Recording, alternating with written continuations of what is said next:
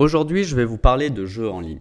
Là encore, de nombreuses entreprises israéliennes comptent parmi les leaders mondiaux des jeux en ligne, alors même qu'en Israël, ces jeux sont interdits. Quand on évoque les jeux en ligne, on parle de sites de paris, de jeux de casino et de poker en ligne. Pour vous citer quelques-uns de ces sites, il y a par exemple 888.com qui appartient aux frères Abi et Aaron Shecht et Ben Israq. Empire Online qui appartient à Noam Lanir, Playtech à Teddy Saji.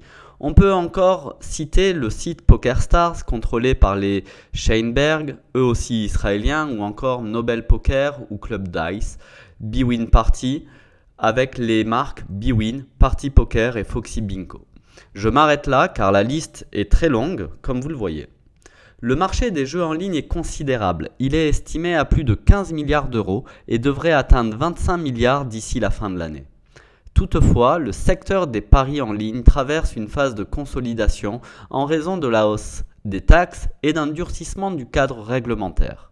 C'est le cas du célèbre Zynga et de son produit phare Zynga Poker, qui a vu son chiffre d'affaires des jeux en ligne en baisse de 36% sur un an pour 10 millions d'utilisateurs actifs par jour perdus sur la même période.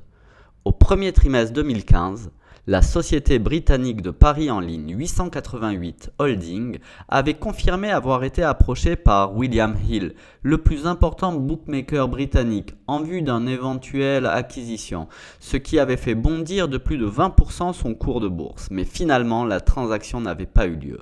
C'est aussi le cas de Playtech, contrôlé par le milliardaire israélien Teddy Saji. Playtech qui fournit des logiciels à de nombreux sites internet de paris et de jeux de hasard comme Betfair, William Hill et Paddy Power. Et en ce début juin, l'éditeur de logiciels Playtech a annoncé le rachat de Plus 500, un spécialiste de trading de devises pour les particuliers, pour un montant d'environ 643 millions d'euros en numéraire. En attendant de savoir qui de 888 ou de Playtech raflera la mise, venez vous détendre sur Candy Crush, c'est gratuit et vous ne risquez pas de perdre votre chemise. Bonne semaine à tous